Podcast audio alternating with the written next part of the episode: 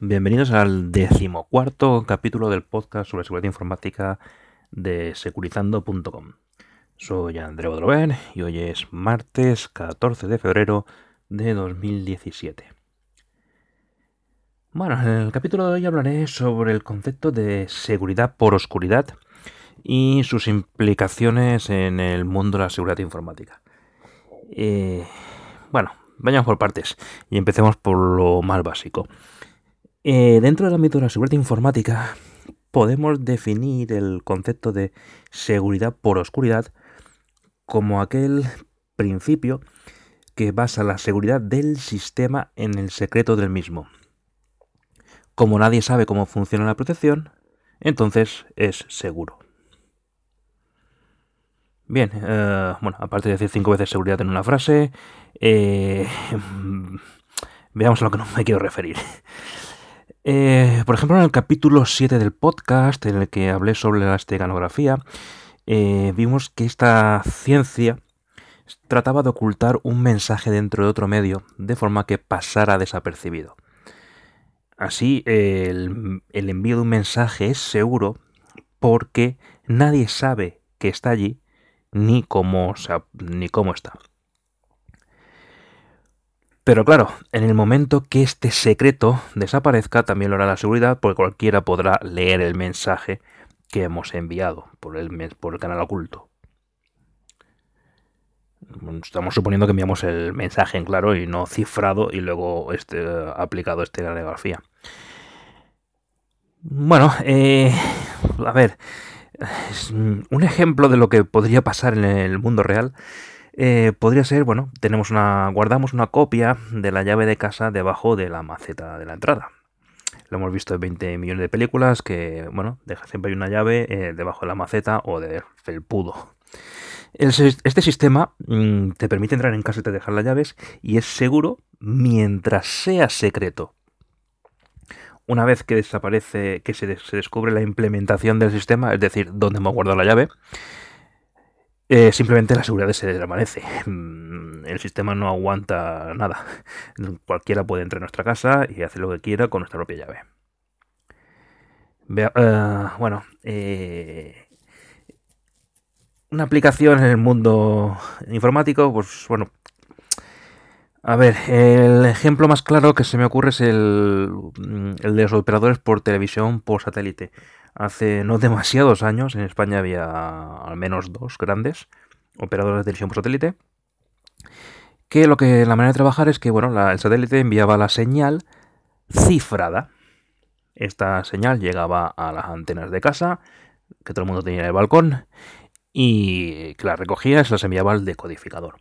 El decodificador además de decodificarlas y ponerlas en formato eh, de televisión que pudiese verse por pantalla, las descifraba. Así pues, se suponía que nadie que no pagase la cuota al operador podría ver la televisión por satélite, ni aunque montase su propia antena y su propio decodificador, porque bien, mm, la señal que llegaba llegaba cifrada y no podía ser leída.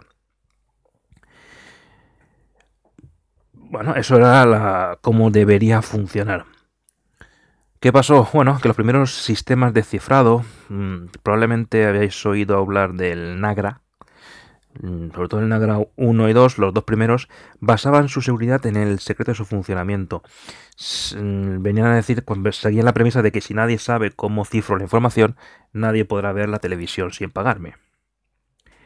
Bueno, los, estos sistemas, sobre todo Nagra 1 y Nagra 2, que fueron los más usados aquí en España, fueron reventados por criptoanalistas y de tal forma que se desarrolló un verdadero mercado negro de tarjetas decodificadoras y de venta de claves, sobre todo cuando se acercaba a épocas de grandes eventos futbolísticos como podían ser el Barça Madrid, Madrid Barça o la final de Champions, etcétera. Eh, al final la gente lo que hacía era contratar este operador durante uno o dos meses, darse de baja, quedarse con el decodificador y comprar una tarjeta de descifrado que vendían en, muchos bares.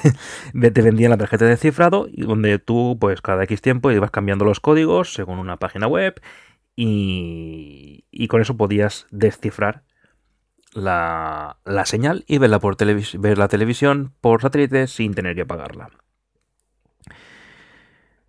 Bueno, eh, bueno, como supongo, no lo he dicho, pero como supongo que he dado a entender, hoy en día la seguridad por oscuridad no tiene buena fama dentro del mundo de la seguridad informática. Y bueno, los nuevos paradigmas indican que para considerar que un sistema es seguro, el enemigo debe conocer el funcionamiento y todas las especificaciones del mismo y aún así ser incapaz de obtener la información. Estamos hablando de que el contrincante tiene el mensaje cifrado, sabe cómo lo hemos cifrado, qué operadores matemáticas hemos aplicado, en qué orden, eh, cuál ha sido el procedimiento y el protocolo exactamente, y aún así sabiendo todo eso, no lo puede descifrar. La seguridad la asegura la clave de cifrado, no el procedimiento o el orden en el que se hagan las operaciones. Esto es lo que se llama seguridad por sistema. Bien, eh, viendo cómo qué es la seguridad por oscuridad y algunos ejemplos de seguridad por oscuridad, vamos, voy a marcar un puntito de discusión interesante. Eh, a ver si os animáis y comentáis algo en los bien en el podcast, bien en el blog. Eh, la pregunta es, ¿le puede interesar la seguridad por oscuridad a un particular o una pyme, una pequeña empresa? Bien, eh, cualquier purista y experto en seguridad informática te dirá que no. Que la seguridad de verdad no se obtiene por, la oscuridad, sino por procesos y procedimientos seguros y confirmados. Y tendrían toda razón del mundo. La seguridad por oscuridad no ofrece seguridad a un sistema. Pero mm, ahí yo tengo que decir que, bueno, soy de la opinión que permite, la seguridad por oscuridad permite una pequeña seguridad extra en tanto, eh, en tanto en cuanto permite pasar desapercibido para los atacantes casuales. Estaríamos hablando de aquellos atacantes externos que aprovechan los, los escaneos masivos que hay en Internet para detectar servicios con vulnerabilidades conocidas. ¿Vale? Es aquel que bien, lanza un escaneo de red, ve que hay, ve que hay una aplicación por allí que, que descubra que tiene vulnerabilidad y la ataca. ¿Por qué? Pues porque pasaba por allí, lo ha visto y se ha aprovechado. No son atacantes que vengan, que tengan a una persona como objetivo específico, sino que simplemente van caminando por allí y lo que van descubriendo lo van aprovechando. Entonces, el hecho... Bueno, a ver, imaginemos, montamos un servicio web interno, como puede ser la intranet de nuestra empresa o la página de gestión de un e-commerce y lo publicamos en internet. Vale, esto no debe hacerse nunca, pero hay que ser realistas y decir que se hace. Eh, cualquier experto en seguridad dirá que eso es para pegarte y tiene razón, pero sabemos que el mundo no es ideal, sino que hay cosas así. Bien, pues si debemos montar este servicio ah, con acceso libre desde Internet, ¿qué pasaría si en lugar de, usar, de montarlo sobre el típico protocolo, puerto del protocolo estándar HTTPS, el 423, lo montamos en otro cualquiera, el 8765, por decir uno? ¿Qué pasaría? Bueno, eh, probablemente la mayoría de script kiddies, eh, digamos script kiddies como... Bueno, la traducción sería cachorros de script. Mm, vienen a ser estos eh, atacantes que lo que hacen en realidad es lanzar un script automatizado que alguien ha desarrollado, no ellos. Lanzan estos scripts y lo único que saben es lanzarlos, leer el resultado y a partir de allí, pues ya saben si hay una vulnerabilidad conocida, pues pueden lanzar otra cosa, pueden lanzar otro script que ataque un WordPress, un Joomla o un servidor FTP. Pero realmente mm, no estamos hablando de gente muy con unas capacidades técnicas muy elaboradas. Eh, saben usar una serie de herramientas, y, pero esas herramientas ni son suyas ni muchas veces conocen exactamente cómo funcionan. Bueno, vale, volvamos al tema.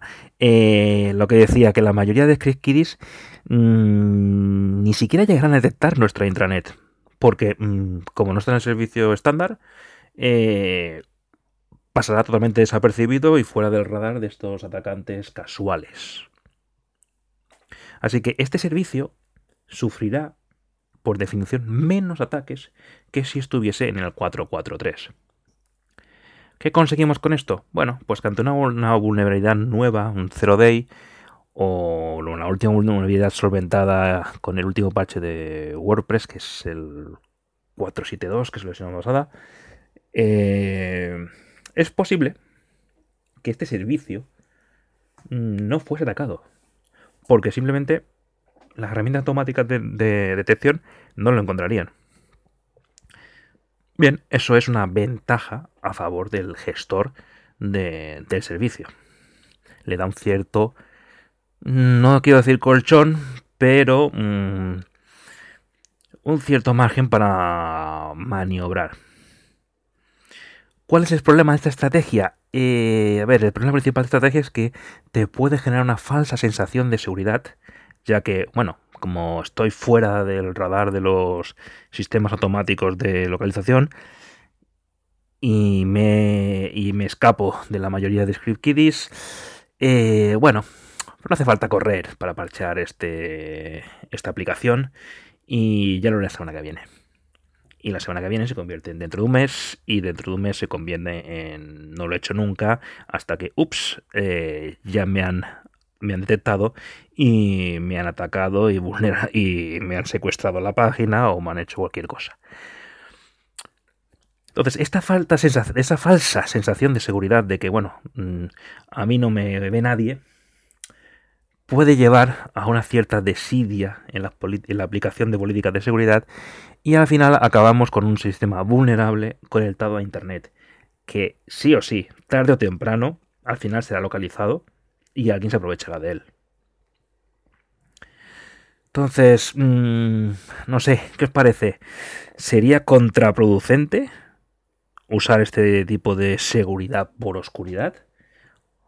O de verdad le da un cierto margen al, administrador si tiene luego los eh, eh, la cabeza suficiente para gestionar y aplicar los parches como corresponden. Bueno, eh, decidme cosas, a ver qué os parece la idea. Hasta aquí ha llegado el capítulo de hoy. Y nada, como siempre podéis encontrarme en el blog securizando.com, en la cuenta de Twitter securizando-bajo, en el canal de Telegram securizando, en el grupo de Telegram que tenéis el enlace en el blog. Eh, me falta algo. Sí, bueno, Facebook y Google Plus. Y diría que nada más. Eh, pues nada, nos vemos en el próximo capítulo. Hasta luego.